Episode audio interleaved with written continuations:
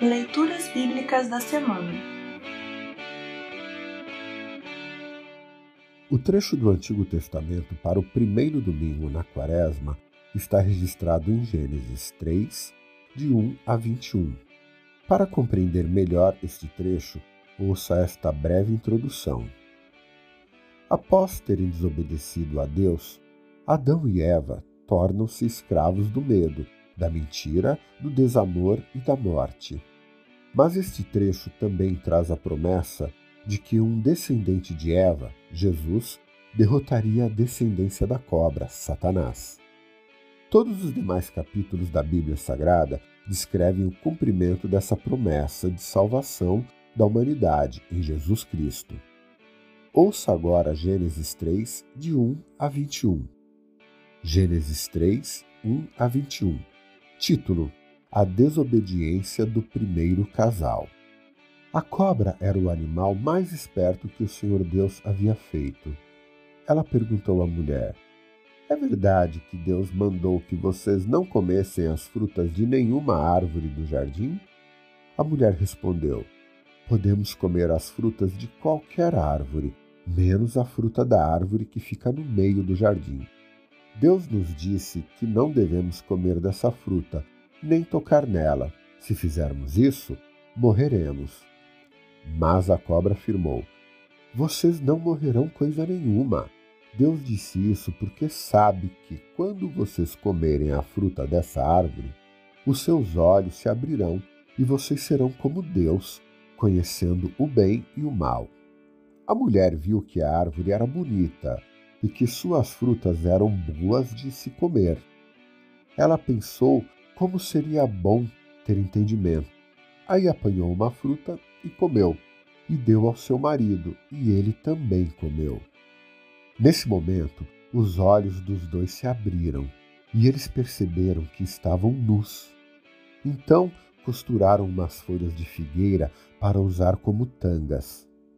Naquele dia, quando soprava o vento suave da tarde, o homem e a sua mulher ouviram a voz do Senhor Deus, que estava passeando pelo jardim. Então se esconderam dele, no meio das árvores. Mas o Senhor Deus chamou o homem e perguntou: Onde é que você está? O homem respondeu: eu ouvi tua voz quando estavas passeando pelo jardim e fiquei com medo porque estava nu. Por isso me escondi. Aí Deus perguntou: E quem foi que lhe disse que você estava nu? Por acaso você comeu a fruta da árvore que eu o proibi de comer? O homem disse: A mulher que me deste para ser minha companheira me deu a fruta e eu comi.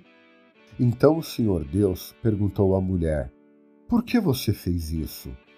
A mulher respondeu: A cobra me enganou e eu comi. Título: O castigo. Então o Senhor Deus disse à cobra: Por causa do que você fez, você será castigada. Entre todos os animais, só você receberá essa maldição. De hoje em diante, você vai andar se arrastando pelo chão e vai comer o pó da terra.